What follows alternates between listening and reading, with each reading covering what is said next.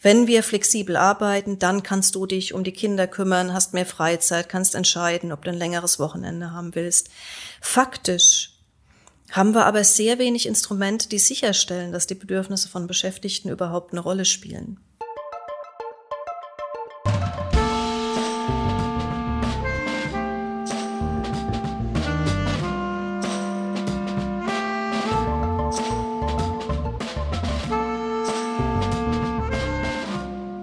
Herzlich willkommen zu Jacobin Talks. Hallo Nicole. Hallo Matthias. Unser heutiger Gast ist Nicole Meyer-Ahuja. Sie hat zusammen mit Oliver Nachtwey ein Buch herausgegeben, das heißt Verkannte Leistungsträgerinnen, Berichte aus der Klassengesellschaft. Darüber wollen wir heute sprechen. Vorab noch eine Ankündigung wie immer. Wenn ihr uns unterstützen wollt, dann kauft zum Beispiel unser Buch Stolen von der Autorin Grace Blakely. So retten wir die Welt vor dem Finanzkapitalismus. Das könnt ihr über den Link jacobin.de slash talks äh, mit einer kleinen Vergünstigung sogar bekommen. Ja, damit unterstützt ihr dieses Format auch. Abonniert uns hier auf YouTube und abonniert natürlich auch unser Printmagazin. Das gibt es ja wie bekanntlich viermal im Jahr als gedrucktes Magazin. Ja, wir sprechen heute über verkannte Leistungsträgerinnen, über den Klassenbegriff und auch darüber, was Klasse eigentlich im 21. Jahrhundert heißt. Ähm, in dem Buch haben sehr viele Soziologinnen und Soziologen sich ganz verschiedene Bereiche unserer Wirtschaft angeguckt und haben tatsächlich mit ArbeiterInnen, Lohnabhängigen im weitesten Sinne auch gesprochen, haben sich ja die ganze Welt der prekären Arbeit angeschaut. Ähm, und mich würde jetzt äh, zum Einstieg erstmal interessieren, es ist ja ganz interessant, dass wir jetzt eigentlich in den letzten Jahren wieder so eine kleine Renaissance überhaupt des Klassenbegriffs haben, aber davor es ja mal sozusagen in Frage stand, ob wir überhaupt in einer Klassengesellschaft leben. Was zeichnet denn für dich, Nicole, eine Klassengesellschaft eigentlich aus? Naja, ich würde ganz klassisch argumentieren, dass eine Klassengesellschaft damit zu tun hat, dass es diese Scheidelinie gibt zwischen Kapital und Arbeit die sich also seit Beginn des Kapitalismus herausgebildet hat. Die bedeutet, dass es auf der einen Seite diejenigen gibt, die Arbeitskraft einkaufen, um sie dann einzusetzen, Gewinn zu erwirtschaften. Auf der anderen Seite diejenigen, die ihre Arbeitskraft verkaufen müssen, weil sie, wie Marx das damals so schön formuliert hat, doppelt frei sind. Also persönlich frei, man kann Arbeitsverträge abschließen und gleichzeitig aber auch frei von Besitz. Man ist also gezwungen, seine Arbeitskraft zu verkaufen. So, und diese Scheidelinie zwischen Kapital und Arbeit, die gibt's eben bis heute, weshalb wir auf der einen Seite sowas haben wie eine arbeitende Klasse, die wir uns dann genauer anschauen müssen, weil es ja relativ klar ist, dass die Tatsache, dass man seine Arbeitskraft verkauft, einen reichen Erfahrungsschatz speist der die Menschen dann auch verbindet. Und auf der anderen Seite gibt es alle möglichen Differenzierungen innerhalb dieser Klasse. Aber dass es Sinn macht, von Klassengesellschaft zu sprechen, hängt meines Erachtens unter anderem damit zusammen, dass wir eben doch sehr viel stärker als viele gedacht haben in den letzten Jahrzehnten ähm, in einer Gesellschaft leben, in denen der der sozioökonomische Status, die Frage, wie man sein Geld verdient, wie man seine Existenz sichert, doch sehr ausschlaggebend dafür sind, wie man lebt, welche Chancen man hat, auch in der Arbeitswelt und auch im privaten Leben. Und das versuchen wir zu zeigen mit dem Buch. Jetzt hast du quasi eine sehr große Definition von Klasse angebracht, so wie sie auch bei Marx eben schon zu finden ist. Ähm, jetzt geht es vielleicht einigen so, dass man da denkt, eher Lohnabhängige oder die Leute, die nur ihre Arbeitskraft zu verkaufen haben, da sind ja eigentlich fast wir alle. Ne? Und ähm, früher konnte man vielleicht sagen, bei Marx hatten wir das da noch ein Stück weit mit Fabrikarbeitern oder mit einer eher homogeneren Klasse zu tun. Heute ist das doch aber eine riesige Gruppe eigentlich, in der es auch Interessenunterschiede gibt, oder? Mhm. Ja, also ich meine, dann einer Punkt, der ist ganz wichtig, sind tatsächlich fast wir alle. Ja. Also die, die Zahl der Erwerbstätigen, auch der abhängig Beschäftigten steigt und steigt. Es waren noch nie so viele Menschen abhängig beschäftigt in der Bundesrepublik wie heute. Also der Punkt ist auf jeden Fall richtig und die Gruppe, die wir dann als arbeitende Klasse bezeichnen können, die ist tatsächlich sehr uneinheitlich, sehr heterogen. Ähm, der Punkt ist allerdings, dass er das immer war. Also wenn man sich anschaut, zum Beispiel Mitte des 19. Jahrhunderts hat der Friedrich Engels dieses tolle Buch geschrieben über die arbeitende Klasse in England. Und was er sich dort anschaut, das sind die Arbeiter der modernen Industrie, stimmt. Aber es sind auch die Arbeiter in der Landwirtschaft, in den Bergwerken. Es sind die vielen Frauen, die zum Beispiel in, in sowas wie Heimarbeit arbeiten, in den frühen Textilfabriken arbeiten. Also wirklich ganz unterschiedliche Tätigkeiten. Und was Engels dann macht, ist trotzdem von der arbeitenden Klasse zu sprechen, weil er davon ausgeht, dass die Tatsache, auf Lohnarbeit angewiesen zu sein, ähm, ein ganz prägendes Merkmal ist, was diese Menschen trotz ihrer unterschiedlichen Lebenswirklichkeiten auch ein Stück weit zusammenhält. Und das ist, glaube ich, ein Gedanke, der uns heute auch helfen kann. Weil die Differenzierungen sind natürlich da in Arbeitsverhältnissen, auch in privaten Lebensverhältnissen, in Milieus, in Lebensstilen und so weiter. Aber die Frage, die wir uns, glaube ich, stellen müssen, wenn uns Klassengesellschaft politisch interessiert, ist, wo gibt es eigentlich Verbindungslinien zwischen diesen unterschiedlichen Konstellationen von Lohnarbeit? Wo kann man ansetzen, um auch sowas wie eine verbindende Klassenpolitik zum Beispiel zu betreiben? Und da ist es wichtig, die Unterschiede zu verstehen, aber es reicht nicht, nur auf die Unterschiede zu schauen, sondern wir brauchen die, die Scharniere, die Verbindungspunkte, die politisch nutzbar sind. Jetzt haben wir ja auch in der Corona-Krise gesehen und euer Buch heißt ja nicht umsonst auch verkannte Leistungsträgerinnen. Also es sind die Lohnabhängigen, die einen großen Teil dessen ausmachen, was überhaupt die Gesellschaft ja zusammenhält oder wie sich Gesellschaft reproduziert, um es so technisch zu sagen. Ähm, und ihr beschreibt jetzt auch in eurem Buch zum Beispiel eigentlich recht vertraute ähm, Berufe, mit denen wir jeden Tag was zu tun haben, zum Beispiel den Einzelhandel oder Friseursalon, Paketdienste. Was macht die gerade diese Bereiche, die ja auch sehr sichtbar sind und ähm, jetzt ja durch Corona auch noch mal sichtbarer geworden sind, äh, können diese Leute gar nicht von ihrem Gehalt leben oder sind es überhaupt prekäre Bereiche? Das ist unterschiedlich. Also das Auswahlkriterium für uns in dem Buch war eigentlich, sich die Bereiche anzuschauen, ähm, wo Leute arbeiten, die an der Reproduktion von Arbeitskraft und gesellschaftlichen Strukturen beteiligt sind in erster Linie. Also das sind Bereiche, die unter Corona-Bedingungen dann plötzlich als systemrelevant verhandelt wurden. Kannst du das mal Reproduktion von Arbeitskraft, wie kann man das übersetzen für naja, Reproduktion heißt eigentlich Wiederherstellung von Arbeitskraft, Weiterentwicklung von Arbeitskraft. Also im Grunde genommen geht es darum, dass wir wenn wir uns die Wirtschaft anschauen, ja einen großen Teil ähm, der Wirtschaft haben, der mit der Herstellung von Waren beschäftigt ist. Ähm, der Teil, den wir uns in dem Buch anschauen, das sind diejenigen, die eher mit Menschen arbeiten, im weitesten Sinne, die dafür sorgen, dass ähm, die, also die Wiederherstellung von Arbeitskraft funktioniert in dem Sinne, dass äh, Kinder erzogen werden, dass Menschen gepflegt werden, dass Lebensmittel auf den Tisch kommen. Also wir haben die Saisonarbeiten der Landwirtschaft, die Ernährungsmittelindustrie mit drin, dass Waren transportiert werden, dass man also beim Onlinehandel überhaupt was bekommt. Deswegen brauchen wir die ähm, Paketdienste und so weiter. Also darum ging es uns eigentlich. Und was, ähm, was wir interessant fanden, in der Corona-Krise war, dass sich plötzlich die Vorstellung davon, was es braucht, um so ein kapitalistisches Wirtschafts- und Gesellschaftssystem aufrechtzuerhalten, ein Stück weit verschoben hat. Also wenn wir uns mal kurz erinnern, 2008 Finanzkrise, da gab es schon mal die Rede von der Systemrelevanz. Das waren allerdings die Banken, die Finanzspezialisten und so weiter. Vielleicht noch die exportorientierte Großindustrie. Aber jetzt in dieser aktuellen Krise, wo dann plötzlich Gesundheit, Hygiene und so weiter im Mittelpunkt gestanden hat, ist aufgefallen, dass selbst wenn man sich im engeren Sinne nur dafür interessiert, dass die Wirtschaft läuft, man an diesen beschäftigten Gruppen nicht vorbeikommt, weil eben eben auch die Gesellschaft funktionieren muss, weil Menschen leben müssen, sich ernähren müssen, weil Familien funktionieren müssen und so weiter. Und das sind die Berufsgruppen, die wir hier in den Blick genommen haben, die das sicherstellen. Und würdest du sagen, dass es äh, eine mangelnde Anerkennung gibt für diese Berufsgruppen? Ja, es gibt eine mangelnde Anerkennung, auf jeden Fall. Ähm, das kann man auf unterschiedlichen Ebenen diskutieren. Also viele von den Beschäftigten, die wir hier ähm, in dem Buch versammelt haben, machen die Erfahrung, dass sie eigentlich unsichtbar sind.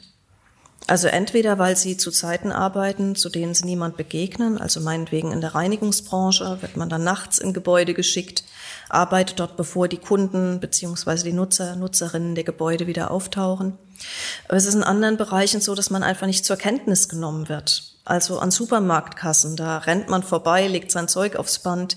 Ähm, die Person, die einem dort gegenüber sitzt, wird normalerweise nicht als Person wahrgenommen, sondern man geht halt vorbei und vergisst das sofort wieder. Also man spricht zwar von interaktiven Dienstleistungen, aber so eine richtige menschliche Interaktion gibt's dort eben nicht. Also das ist sozusagen ein Teil der mangelnden Anerkennung. Ein anderer Teil ähm, hat mit Geld ich, zu tun. Ja, wenn ich kurz unterbrechen darf, ich fand es auch so interessant. Also es gab ganz viele Berufsgruppen, die ihr porträtiert habt, die ich gar nicht, die ich auch gar nicht auf dem Schirm hatte. Also Leute, die in der Lebensmittelindustrie Pizzas belegen, ähm, Leute, die in der Krankenhauswäscherei sind. Also auch diese Bereiche sind ja auch ein Stück weit unsichtbar. Ja? Genau, die sind unsichtbar gemacht worden auch ein hm. Stück weit. Also zum Beispiel im Gesundheitswesen durch die großen Privatisierungsschübe und Auslagerungsbewegungen ähm, verschwinden Leute aus dem aus dem Bild. Also die sind irgendwie da, die sind unbedingt notwendig, um die Prozesse am Laufen zu halten, aber spielen in der öffentlichen Wahrnehmung keine große Rolle. Also das ist der Gedanke mit der Unsichtbarkeit von Arbeit. Anerkennung hat aber natürlich auch was mit Geld zu tun, zum Beispiel. Und du hast vorhin gefragt, also sind das alles Leute, die von ihren Verdiensten nicht leben können? Kann man so nicht sagen. Also wenn man sich Sozialarbeit zum Beispiel anschaut, sind, davon wird man nicht reich, aber es sind schon ähm, Löhne und Gehälter, die über den Niedriglohnbereich teilweise rausgehen, die aber trotzdem prekäre Aspekte haben, also zum Beispiel darüber, dass es keine dauerhaften Verträge gibt. Ähm, dass man unter, um, unter Bedingungen arbeitet, die es nicht wirklich möglich machen, gute Arbeit zu leisten, weil die Ressourcen fehlen zum Beispiel. Also das verbindet zum Beispiel Leute in der sozialen Arbeit in vielen Bereichen mit Menschen in der Krankenhauspflege. Also wo man auch viele Beschäftigte hat mit einem ganz starken beruflichen Ethos. Die wissen genau, was sie tun wollen, wie sie Menschen helfen wollen, dass sie Menschen helfen wollen und verzweifeln teilweise ein Stück weit daran, dass sie es einfach nicht können, dass die Zeit nicht da ist, dass sie sich nicht so auf ihr Gegenüber konzentrieren können, wie sie das gerne möchten.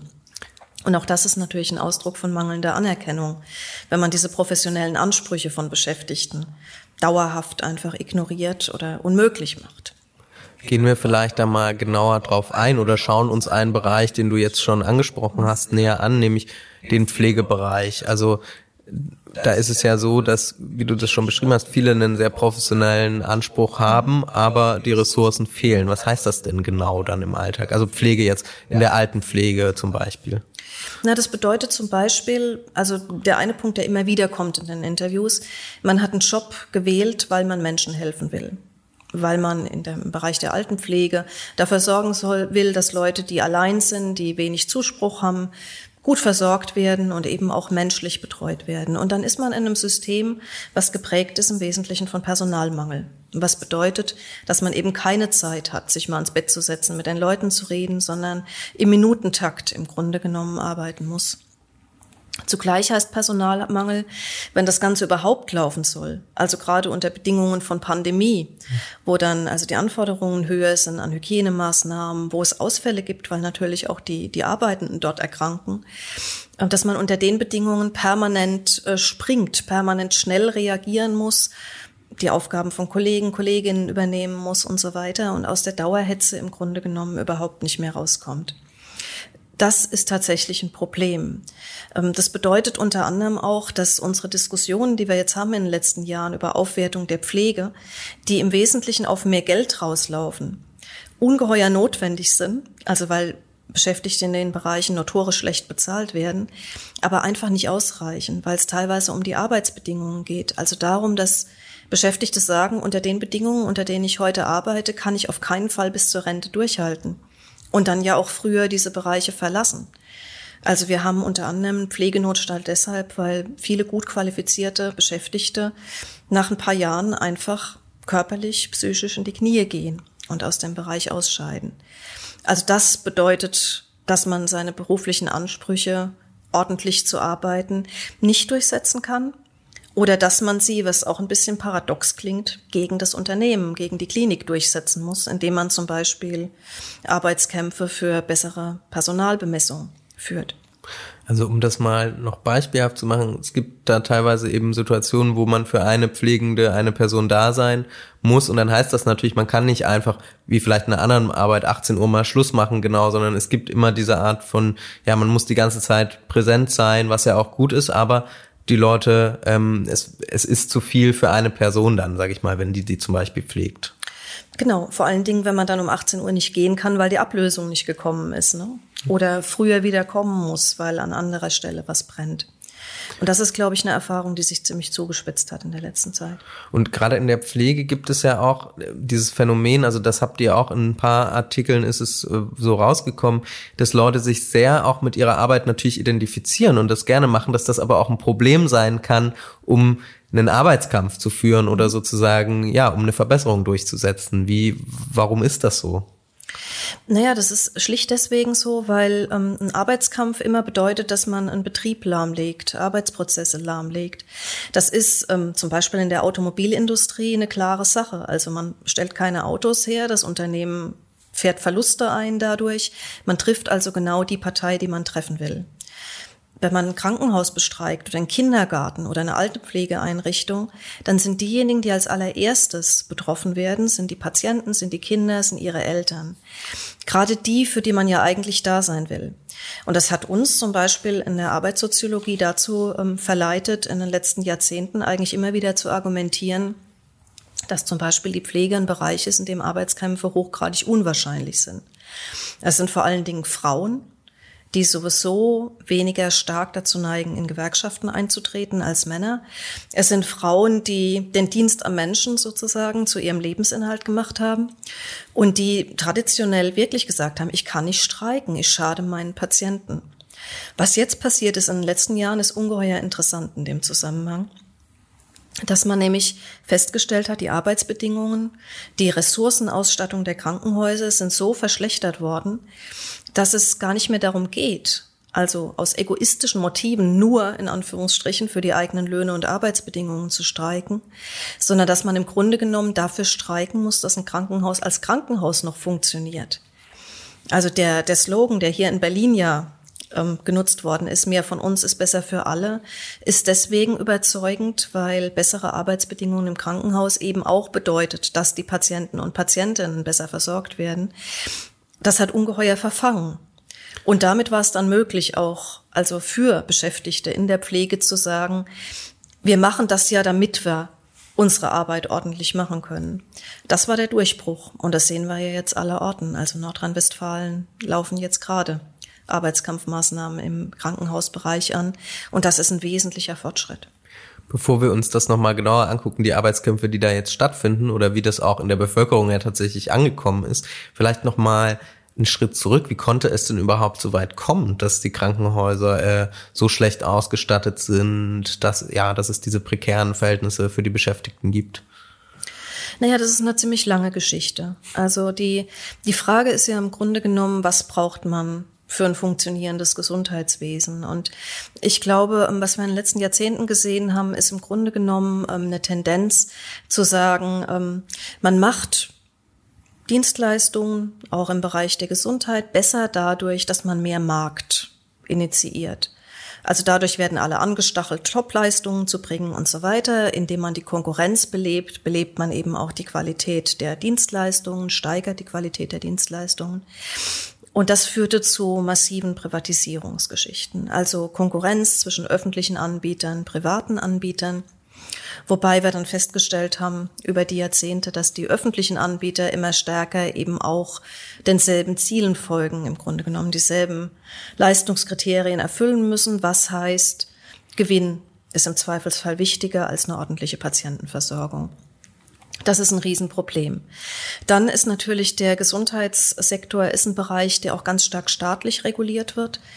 Und staatliche Regulierung hieß dann eben nicht nur, dass man ähm, die Gewinnziele einigermaßen hochgeschraubt hat, sondern hieß auch, dass man andere Steuerungsformen eingeführt hat, also im Zusammenwirken mit den Krankenkassen und den Abrechnungssystemen im Gesundheitswesen, ist also das berühmte Fallpauschalensystem zum Beispiel eingeführt worden, was bedeutet, dass man äh, pro Erkrankung, pro Patient, Patientin einen bestimmten Betrag zur Verfügung hat als Krankenhaus, mit dem man wirtschaften muss. Das bedeutet in vielen Fällen, dass man, um diese Margen einzuhalten, in bestimmten Bereichen keine angemessene Personaldecke vorhalten kann. Glücklicherweise ist es in der Pandemie jetzt wirklich aufgefallen, dass das so nicht funktioniert. Also dass nämlich gerade die Bereiche, die man in der Pandemie gebraucht hätte, in den letzten Jahren ein Stück weit weggespart worden sind. Weshalb an dem Fallpauschalensystem jetzt ein bisschen gedreht worden ist und die Personalkosten da ein Stück weit rausgenommen worden sind. Also da kann es sein, dass tatsächlich was in Bewegung gekommen ist, aber das war ein Riesenproblem in den letzten Jahren.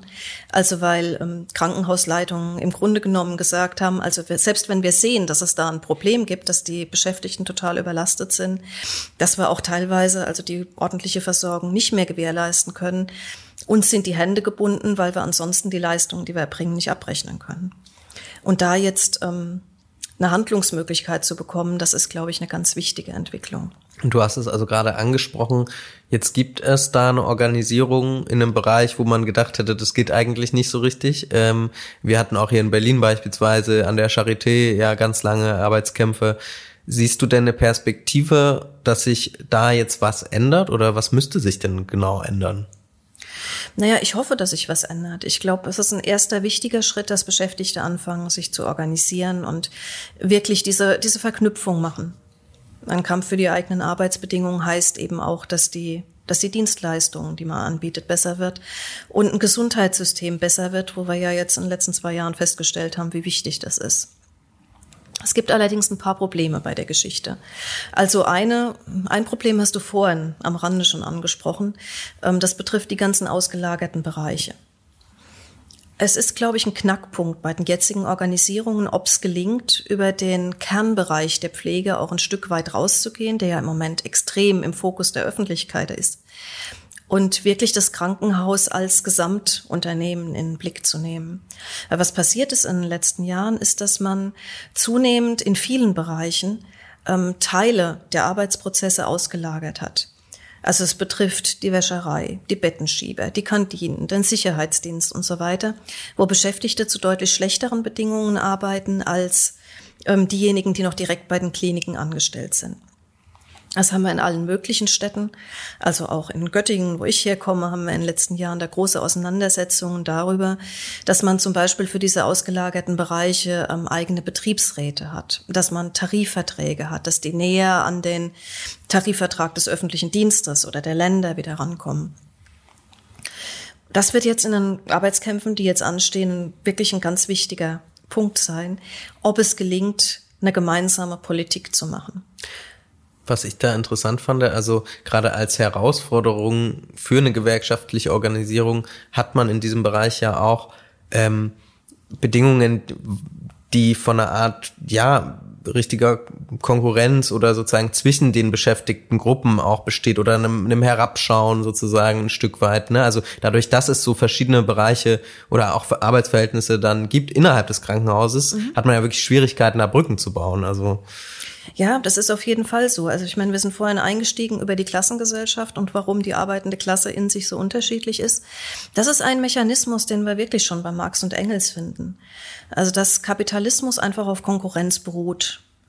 Also das ganze System ist darauf aufgebaut, dass man gegeneinander antritt, dass man durch diese Konkurrenz bessere Ergebnisse erzielt, sei es die Unternehmen, die irgendwas erfinden, sich gegeneinander, durch, gegeneinander durchsetzen sei es Beschäftigte, die um Arbeitsplätze, um Lebenschancen miteinander konkurrieren die ganze Zeit. Und wenn wir uns anschauen, was passiert irgendwie in der Arbeitswelt, also zum Beispiel in den Krankenhäusern, dann ist das wirklich ein wichtiger Mechanismus. Also zum Beispiel durch Auslagerungen so ein Nebeneinander von Stamm- und Randbelegschaft zu schaffen, die sich gegenseitig unter Druck setzen. Also die Stammbelegschaft wird abgesichert dadurch, dass es die Ränder gibt im Grunde genommen, bei denen man Geld sparen kann, so dass es dann weniger stark die Beschäftigten der Stammbelegschaft trifft, wenn es um Kosteneinsparungen geht. Und auf der anderen Seite haben diejenigen in den prekären Rändern natürlich das Ziel, irgendwann vielleicht übernommen zu werden und in die Stammbelegschaft aufzusteigen.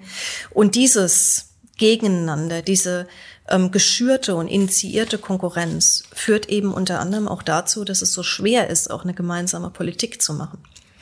Aber auch das, wie gesagt, ein Phänomen, was wir seit 150 Jahren kennen. Ja, kommen wir mal auf noch vielleicht ein anderes Phänomen zurück, was es vielleicht auch schon so lange gibt, ähm, was aber auch äh, sichtbar wurde, nämlich ähm, die Teilung zwischen Migranten, sogenannter migrantischer Arbeit, migrantischen Arbeitskräften, die zum Beispiel aus Osteuropa kommen. Also das hat man ja auch fast in allen Bereichen, die ihr euch angeschaut habt. Ne? Mhm. Welche Rolle spielt die denn für die Reproduktion und unserer Gesellschaft? Also Ja, das Interessante, also was man, glaube ich, in vielen Kapiteln sieht, ist, ähm, dass wir die prekären Arbeitsbedingungen ganz besonders stark haben in Bereichen, in denen Frauen und Migranten und Migrantinnen tätig sind. Und das hängt einfach damit zusammen, dass das Beschäftigtengruppen sind, die darauf angewiesen sind, auch zu Bedingungen zu arbeiten, die andere jetzt nicht akzeptieren würden. Also wenn wir uns das zum Beispiel anschauen in der Fleischindustrie, das ist so ein Bereich, den wir uns da, ähm, den wir da betrachtet haben. Da haben wir halt viele Beschäftigte, die aus Süd-, Südosteuropa nach Deutschland kommen, ähm, oft über Unternehmen, die ihnen einen Arbeitsplatz anbieten, gleichzeitig ähm, einen Schlafplatz anbieten, den Transport in die, in die Firma organisieren und so weiter und von denen die Beschäftigten wirklich abhängig sind. Damit kann man Arbeitsbedingungen durchsetzen, auch Löhne durchsetzen, die so für deutsche Beschäftigte nicht akzeptabel wären. Und man sorgt aber gleichzeitig dafür, auch einen bestimmten Standard in den entsprechenden Branchen zu etablieren, ähm, mit denen dann eben auch die Einheimischen zurechtkommen müssen, im Grunde genommen. Und das ist tatsächlich ein Riesenproblem. Also wir haben das auch in der Pandemie gesehen, als dann plötzlich also die wirklich skandalösen Bedingungen in der Fleischindustrie plötzlich in der öffentlichen Diskussion relativ stark waren, weil Pandemieausbrüche dann plötzlich in diesen Wohngebieten von ähm, Arbeiterinnen aus der Schlachtindustrie zu verzeichnen waren. Und das war interessant an der Stelle. Also weil man damals zum Beispiel den Armin Laschet hören konnte in Interviews, der dann sagte, also es geht jetzt darum, diese Gebäude abzuriegeln, wir müssen unsere eigene, wir müssen unsere Bevölkerung schützen. Damit hat er nicht die Arbeitenden in diesen Bereichen gemeint. Und das sagt auch was darüber, wie Arbeitsbedingungen dort sein können. Also im Grunde genommen, wo Migranten und Migrantinnen ins Spiel kommen, gilt die Regel, das geht uns eigentlich nicht so viel an. Das war, die Tendenz gab es auch ein paar Jahre bei den Gewerkschaften. Die haben sich schwer getan, als die ersten Gastarbeiter und Gastarbeiterinnen gekommen sind, anzuerkennen, dass das jetzt nicht nur irgendwer ist, die helfen, die Arbeitsbedingungen der deutschen Beschäftigten zu stabilisieren, sondern dass das Kollegen und Kolleginnen sind, die man mit vertreten muss. Hat sich glücklicherweise inzwischen sehr geändert. Also da haben wir in vielen Bereichen mit migrantischer Beschäftigung in den letzten Jahren auch ganz große Organisierungserfolge gefeiert. Mir erscheint es auch so oder beim Lesen von vielen Beiträgen, dass dieses Argument, naja, da kommen doch Leute, die sind ähm, aus Ländern mit einem ganz anderen Lohnniveau, sozusagen, was einerseits stimmt und die Leute kommen ja tatsächlich auch nach Deutschland unter anderem, weil es dann einen höheren Lohn gibt und sie können mit dem Geld zu Hause mehr anfangen. Gleichzeitig habe ich so das Gefühl, äh, das kann auch so umschlagen zu einer Ideologie sozusagen, dass man die Leute dann einfach nicht mehr, wenn man immer nur sagt, ja, ihr kriegt doch hier schon viel mehr, dass man sich dann um gar nichts mehr kümmern muss. Also ähm, wir haben jetzt auch einen ein Beitrag im Buch, äh, haben wir vorher schon mal abgesprochen, den wollten wir vorlesen von einem Beschäftigten aus der Fleischindustrie, weil ihr ja, das ist das Besondere einfach an dem Buch, nicht nur als Soziologinnen ähm, eine Analyse jetzt macht, sondern wirklich auch immer Menschen äh, zu Wort kommen la la lässt, lasst und ähm, ja, vielleicht liest du mal den einen Beitrag. Mhm, das kann ich gerne machen, ja. Der stammt aus einem Projekt, was wir auch in Göttingen gemacht haben. Also der, das Interview wurde geführt von meinen Kollegen Peter Birke und Felix Blum in dem Zusammenhang. Und es war ganz schwierig, ähm, daran zu kommen in der Fleischindustrie, weil ähm, diese Betriebe einigermaßen geschlossen sind. Also in der Arbeitssoziologie sind wir es normalerweise gewöhnt, ähm, in großen Unternehmen zu arbeiten, wo wir schon oft ähm, tätig waren, wo es Betriebsräte gibt, über die man Zugang kriegen kann und so weiter. Das ist in der Fleischindustrie normalerweise nicht der Fall. Und dementsprechend war das ein, ein gro eine große Anstrengung und dann eben auch ähm, ein ziemlich großer Erfolg an die Beschäftigten überhaupt ranzukommen. Und hier geht's ähm, um Hassim, der nicht direkt im Schlachthof arbeitet, sondern bei einem Subunternehmen arbeitet, was die Schlachthofreinigung vor allen Dingen verantwortet. Die Beschäftigten kommen also im Grunde genommen, wenn der Produktionsprozess zum Stocken kommt, abends kommen die in den Betrieb, reinigen die Betriebe bis morgens, bis dann also quasi die erste Schicht wieder anfängt. Heißt unter anderem auch, dass man darauf angewiesen ist, wann dann eigentlich die eigentliche Arbeit zu Ende ist und dementsprechend einigermaßen flexibel sein muss. Und Hassim wird hier also interviewt zu seinen Arbeitsbedingungen und berichtet über Chemikalien, die er dort einsetzt, über sehr schwere Kisten, die er tragen muss, in die das Fleisch reinkommt tagsüber und die dann nachts gereinigt werden müssen. Und er sagt, also bis heute habe ich an meinen Armen so einen Ausschlag. Also das kommt immer und geht, so kleine Pusteln und so. Und dann habe ich das auch gesagt bei der Arbeit, dass ich davon Ausschlag kriege. Dann haben die mir so eine Creme gegeben. Und dann habe ich mich dann damit eingecremt. Und dann ist es kurz weggegangen. Und dann ist es immer, also wenn das diese Buchsen sind, dann schießt man da diese Lösung rein. Und da muss man dann so reingehen. Und dann muss man das wieder auskippen und dann wieder hoch. Dann irgendwie so eine Folie drauf tun und dann, das ist halt total schwer. Das ist dann so 30, 40 Kilo schwer. Und das macht man dann die ganze Zeit. Und deswegen, also wurde ich operiert an der Hand. Ich konnte die Finger nicht mehr selbstständig öffnen und schließen, sondern musste das dann immer mit der anderen Hand nachhelfen. Und dann wurde das hier operiert, weil das einfach so schwer ist dann mit der Zeit. Interviewer 1 fragt, gibt es auch andere Kollegen, die sich über diese Sachen beschwert haben, also über die Chemikalien und die schwere Arbeit? Hassim antwortet, wir haben alle zusammen mit dem gesprochen und uns beschwert und gesagt, dass das mit dem Chemiker, also weil alle einfach damit Probleme hatten. Und die haben dann gesagt, ja, das ist halt so. Ja, also eine sehr eindrückliche Szene, finde ich, weil man da wirklich sieht, äh, ja, wie belastend diese Arbeit teilweise ist und wie wenig, sage ich mal, von Gesundheitsschutz oder so kann man kann eigentlich kaum die Rede sein, wenn er erzählt, wie er seine Hände nicht mehr bewegen kann durch die mhm. Chemikalien. Ähm, und gleichzeitig gibt es da, du hast es eben schon erwähnt, eigentlich ist es ganz schwer, da gewerkschaftlich ranzukommen an die Leute und die zu organisieren. Genau, es ist schwer. Also auch da haben wir so einen Fall von Subunternehmerpyramiden im Grunde genommen. Also wir haben teilweise in der Fleischindustrie noch Betriebsräte gefunden in den großen Unternehmen. Ähm, es sind dann auch oft deutsche Beschäftigte, die dort irgendwie noch tätig sind. Aber je weiter man nach unten kommt in der betrieblichen Hierarchie, je kleiner die Subunternehmen werden, desto schwieriger ist das dann eben. Also im deutschen System von ähm, Arbeitsbeziehungen haben wir ja sowieso so eine Trennung. Also mein Kollege, der Wolfgang Schröder, der spricht immer von den verschiedenen Welten der Arbeitsbeziehungen und sagt, auf der einen Seite haben wir die großen Industriebetriebe, das sind Gewerkschaften stark, da gibt's viele Betriebsräte. Auf der anderen Seite haben wir die betriebsratsfreien Zonen, wo keine Tarifverträge gelten und so weiter. Und wir bewegen uns hier eben in einem Bereich, wo eher Letzteres gilt. Das sind die kleineren Unternehmen, das sind die mit vielen weiblichen migrantischen Beschäftigten und so. Und da wird es dann wirklich schwierig. Und jetzt gerade, wenn wir hier über Arbeitsschutz und so weiter reden, ähm, es ist nicht so, dass es da keine Vorschriften gäbe. Natürlich gibt es Arbeitsschutzvorschriften und in dem Fall, also kurz vor der Stelle, die ich vorgelesen habe, wird dann auch berichtet, dass es ähm, Schutzausrüstung gibt, die das Unternehmen anschaffen musste. Ähm, die Arbeitsbedingungen sind aber so, dass keine Zeit bleibt, um diese Schutzausrüstung anzulegen. Und dann passieren dann solche Geschichten, wie Hassim das hier schildert. Ja. Vielleicht noch mal ein anderer Bereich, in dem wir beides eigentlich auch haben, also äh, mangelnden Arbeitsschutz, aber auch eine mangelnde tarifliche, äh, mangelnde tarifliche Verträge, ist die ja, digitale Ökonomie im weitesten Sinne, die auch in den letzten Jahren viel, über die viel gesprochen wurde. Ähm, dort kommt ein Aspekt noch hinzu, den wir jetzt in den anderen Bereichen noch gar nicht so hatten, nämlich den der Kontrolle oder der sozusagen, ja, man kann sagen, fast schon Überwachung. Ne? Also vielleicht kannst du über diesen Aspekt noch mal ein bisschen was erzählen. Wie kommt der, ja, wie ist der eigentlich, wozu dient der eigentlich? Warum muss man Beschäftigte kontrollieren oder wie sieht das aus? Naja, Beschäftigte werden immer kontrolliert in allen Bereichen.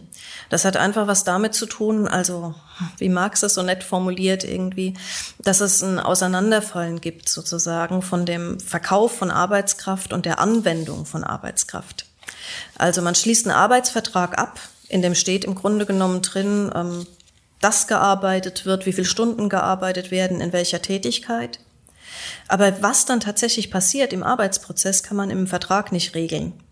Also wir sprechen da in der Arbeitssoziologie immer gern von der Unbestimmbarkeit von Arbeitsverträgen. So, und damit ist klar, dass kontrolliert wird. Die Frage ist nur, wie wird kontrolliert? Und da gibt's eben so die alten Formen, die man noch kennt. Also wenn man vielleicht mal einen Film von Charlie Chaplin gesehen hat über Modern Times, über Industrieproduktion und die Fließbänder, da findet Kontrolle darüber statt, dass das Fließband halt schneller gestellt wird und ein Vorarbeiter da steht, der sagt, du musst jetzt aber. In anderen Bereichen haben wir indirekte Kontrolle. Also bei Hochqualifizierten, ganz viel Projektarbeit, wo feststeht, das Projekt muss bis zu dem und dem Zeitpunkt abgeschlossen sein, mit den und den Ressourcen, auf die man dann selber keinen Einfluss hat. Und ansonsten gibt's Ärger mit dem Kunden. Das sind andere Formen von Kontrolle. Was du jetzt ansprichst in der digitalen Ökonomie, ist, glaube ich, insofern interessant, als wir Formen von technischer Kontrolle plötzlich wieder haben, die neue Gestalt annehmen. Also es ist nicht mehr das schnell laufende Fließband, aber es sind jetzt die zum Beispiel die Apps, über die Fahrradkuriere und so weiter angeleitet werden, ähm, durch die man genau sehen kann, wie lange jemand gebraucht hat, um vom einen Kunden zum anderen zu fahren, ums Essen auszuliefern, wie lange jemand Pause gemacht hat über GPS-Meldungen und so weiter. Spielt auch in der Paketzustellung eine ganz große Rolle. Und das ähm, bringt ein Stück weit nochmal eine andere Dynamik rein. Also, und ich glaube vor allen Dingen die Dynamik, dass ähm, bei vielen von diesen ähm, Lieferdiensten es quasi gar keinen persönlichen Kontakt zum Unternehmen, zu Vorgesetzten mehr gibt. Die trifft man im Grunde genommen nie. Man bekommt seine Arbeitsanweisungen über die App. Ähm, man wird hin und her geschickt. Man wird kontrolliert. Man bekommt Abmahnungen im Zweifelsfall, wenn man die Leistungsvorgaben nicht eingehalten wird, auch über die App. Und die Frage, die sich dabei stellt, ist, wenn es Konflikte gibt, was ist denn eigentlich das Gegenüber? Also ist schon klar, irgendjemand steht hinter dieser hinter dieser Anwendung, aber wer das ist und wie man die eigentlich anspricht, wie man auch Protest entfalten kann, ist einigermaßen unklar.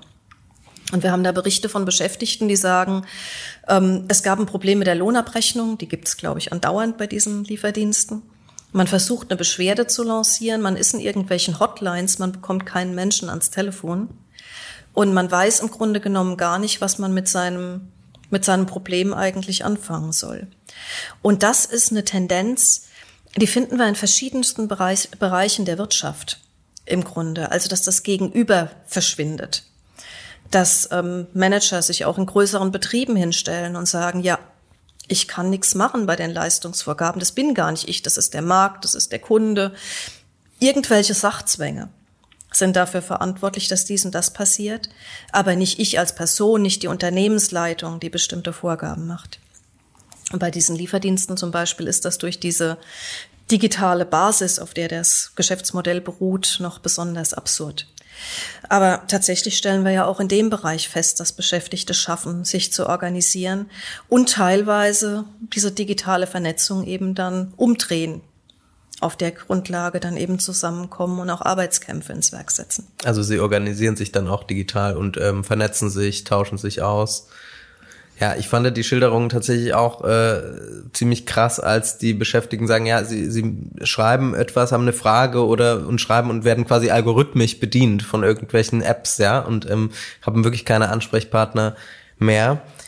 Jetzt haben wir ja gesehen, wie divers und eigentlich auch nicht homogen diese Klasse der. Lohnarbeitenden ist. Und wir sind immer wieder darauf gekommen, natürlich in jedem Bereich hilft immer erstmal gewerkschaftliche Organisierung, um Interessen zu artikulieren, mhm. um sich kollektiv äh, eine Handlungsmacht zu verschaffen. Ähm, die andere Seite ist doch aber auch die Politik. Also was sind deine Vorstellungen? was müsste man denn machen, um sozusagen, ich mal ganz ein bisschen abstrakt gefragt, die Klasse der Lohnarbeitenden dauerhaft besser zu stellen in der Gesellschaft? Naja, wir haben ja Erfahrungen damit. Also im Grunde genommen gab es wenige Jahrzehnte nach dem Zweiten Weltkrieg, in der das passiert ist. Also in der tatsächlich eine Politik verfolgt worden ist, die bedeutet hat, dass Arbeit und soziale Sicherung zum Beispiel enger verbunden wird, also dass mehr Menschen in Sozialversicherung einbezogen worden sind, dass das Arbeitsrecht erweitert worden ist, dass Leiharbeit zum Beispiel im Wesentlichen verboten worden ist in der Zeit. Also das ist die Phase, wo wir gerne darüber reden, dass sowas wie ein Normalarbeitsverhältnis geschaffen worden ist, ungefähr zwischen Ende der 50er Jahre und 1980 so ungefähr das ist auch nicht vom Himmel gefallen. Also das war eine Phase mit schnellem Wirtschaftswachstum, Arbeitskräftemangel, wo die Gewerkschaften stark waren, auch wichtige Arbeitskämpfe geführt worden sind und wo es ähm, in manchen Bereichen sowas wie eine Interessenübereinstimmung gab zwischen Arbeit und Kapital. Also Unternehmen wollten Arbeitskräfte an sich binden, hatten ein Interesse daran, Arbeitende besser abzusichern. Und das haben sie dann eben auch gemacht in dem Sinne. Staaten haben das ein Stück weit flankiert, indem sie dann also sich zum Beispiel ein soziales Sicherungssystem ausgebaut haben, was es honoriert, dauerhaft abhängig beschäftigt zu sein und möglichst bei einem Unternehmen, weil dann kriegt man nämlich die optimale Rente am Ende, ohne Unterbrechungen im Erwerbsverlauf. Was wir seit den 80er Jahren gesehen haben, ist das Gegenteil.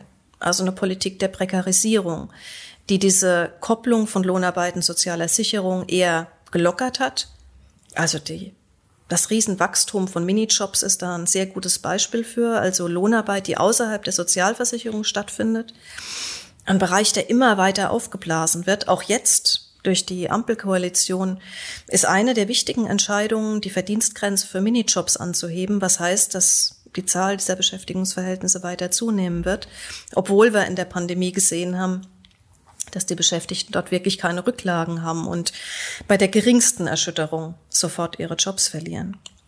Also die Politik von Prekarisierung hieß auch, dass Leiharbeit, Befristungen ausgebaut worden sind und so weiter. Und wenn wir jetzt heute fragen, was bräuchte man denn jetzt eigentlich an alternativen Politiken, die Arbeitende wieder stärken, glaube ich, da kommen wir ein Stück weit bei ganz ähnlichen Rezepten raus, wie wir das in der Vergangenheit auch schon hatten. Also es geht meines Erachtens ganz stark darum, dass jede Art von Lohnarbeit sozial abgesichert ist. Also Minijobs gehören schlicht und ergreifend abgeschafft zum Beispiel. Es geht darum, dass man bestimmte Formen von rechtlicher Unsicherheit beseitigt. Das Befristungsunwesen, was wir haben in vielen Teilen der Arbeitswelt, bedeutet einfach, dass man nicht, dass man sein Leben nicht planen kann. Dass dieses Machtgefälle, was wir sowieso haben zwischen Unternehmen und Beschäftigten, einfach noch größer wird, weil Verträge einfach auslaufen, die müssen noch nicht mal gekündigt werden. Leiharbeit ist ein Problem, weil man nie so richtig weiß, was das Gegenüber ist. Man arbeitet für ein Unternehmen, ist aber beim anderen Unternehmen eingesetzt und so weiter.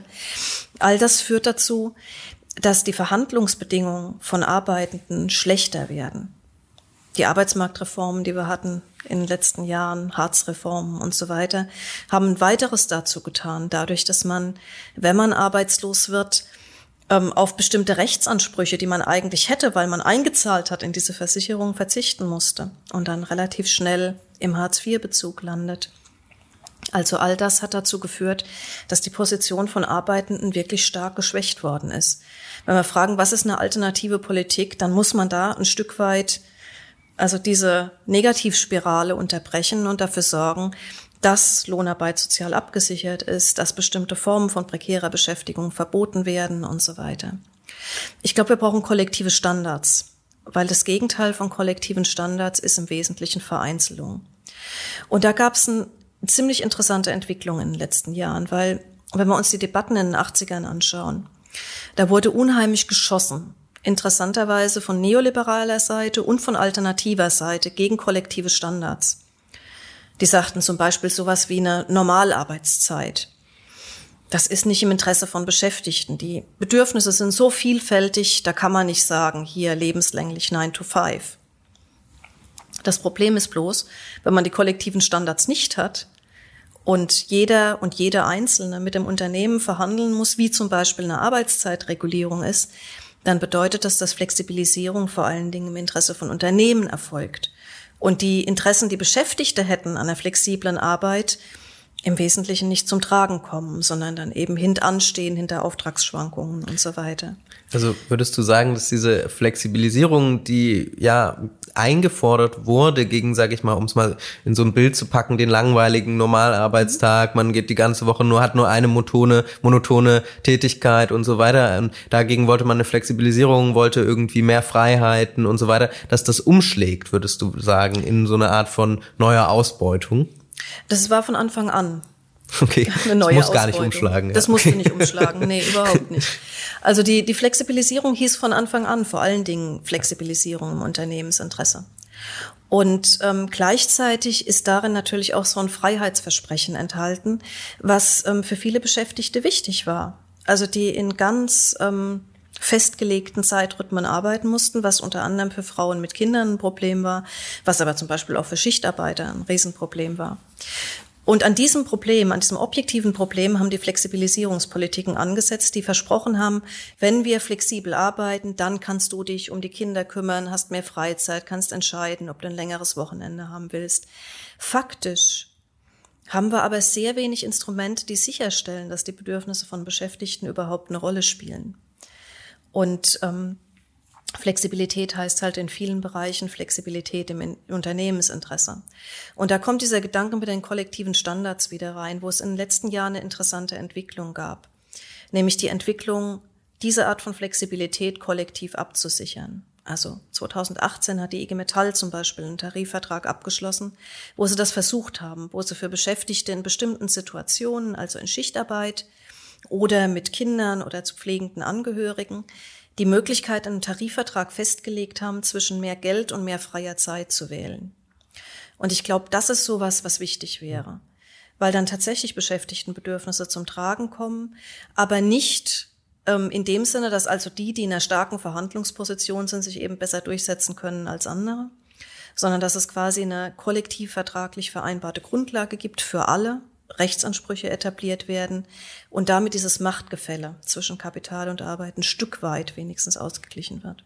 Sehr interessanter Punkt, den du da ansprichst, weil es kann ja auch sein, dass die Lohnarbeitenden selber ganz unterschiedliche Interessen haben. Also der eine will weniger arbeiten, die andere kann das Geld gut gebrauchen. Also da ist es interessant, das müsste dann genau. den Leuten zumindest als Option dann angeboten werden. Ne?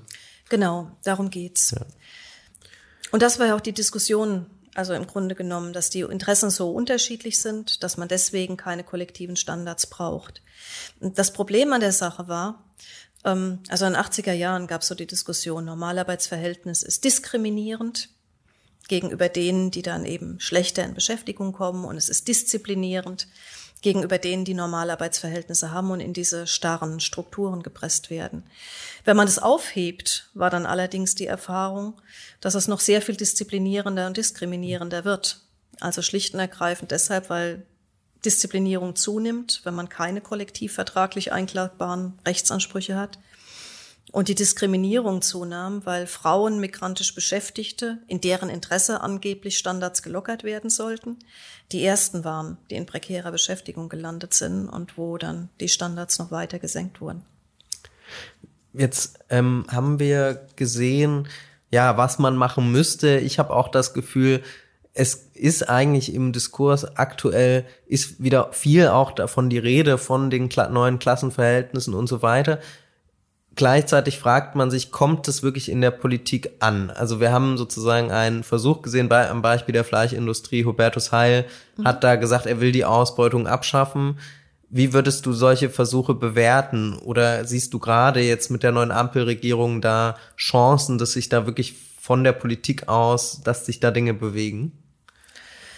Naja, also so übermäßig optimistisch bin ich nicht, muss ich sagen.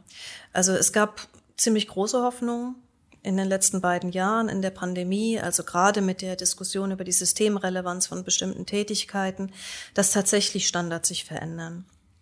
Und man sieht es teilweise, also zum Beispiel in der Pflege, wo wirklich ähm, Versuche unternommen werden, also die Löhne zu erhöhen, zum Beispiel das Fallpauschalensystem zu verändern. Darüber haben wir vorhin geredet.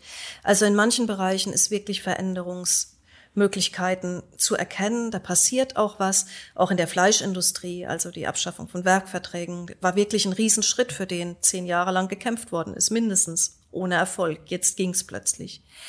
Das ist meines Erachtens auch das Hoffnungssignal. Also die Veränderung ist möglich. Wir haben jetzt ein paar Jahrzehnte hinter uns, ähm, wo es immer hieß, es gibt keine Alternativen zu irgendwas. Das sehen wir jetzt, dass es die gibt. Wenn man sich jetzt allerdings anschaut, was wird jetzt aktuell diskutiert an Veränderungen im breiteren Sinne, da fehlt mir einfach einiges. Also es ist keine Rede davon, sowas wie eine Bürgerversicherung zum Beispiel aufzulegen, wo wirklich alle Lohnabhängigen drin wären. Minijobs werden zunehmen. Das ist relativ klar. Und ich glaube auch tatsächlich, dass es für die Stellung von Arbeitenden ungeheuer wichtig ist, an dieser Frage, ähm, was sind eigentlich öffentliche Dienste im öffentlichen Interesse? ein Stück weiterzukommen. Da gab es Diskussionen in der Pandemie darüber, was ein öffentliches Gesundheitswesen eigentlich leisten müsste, wie das ausgestattet sein müsste und so weiter. Eine große öffentliche Bereitschaft, da auch mehr Geld reinzustecken. Das beißt sich aber natürlich mit Schuldenbremse und Austeritätspolitik. Und auch da sehe ich nicht wirklich jetzt ein politisches Bemühen, davon abzugehen. Im Gegenteil, also im Grunde genommen wissen wir ja schon, wann die Schuldenbremse wieder ziehen soll. Also der, die Erfahrungen der letzten beiden Jahre haben offensichtlich nicht gereicht, an der Stelle ein grundsätzliches Umdenken herbeizuführen. Umso wichtiger ist es also, dass wir weiter diese Themen thematisieren, in den Diskurs bringen, die Leute sich aber auch organisieren, dass äh, man in die Gewerkschaften geht. Ich danke dir sehr für das Gespräch und ähm, hoffe, euch hat es auch gefallen. Ich danke dir.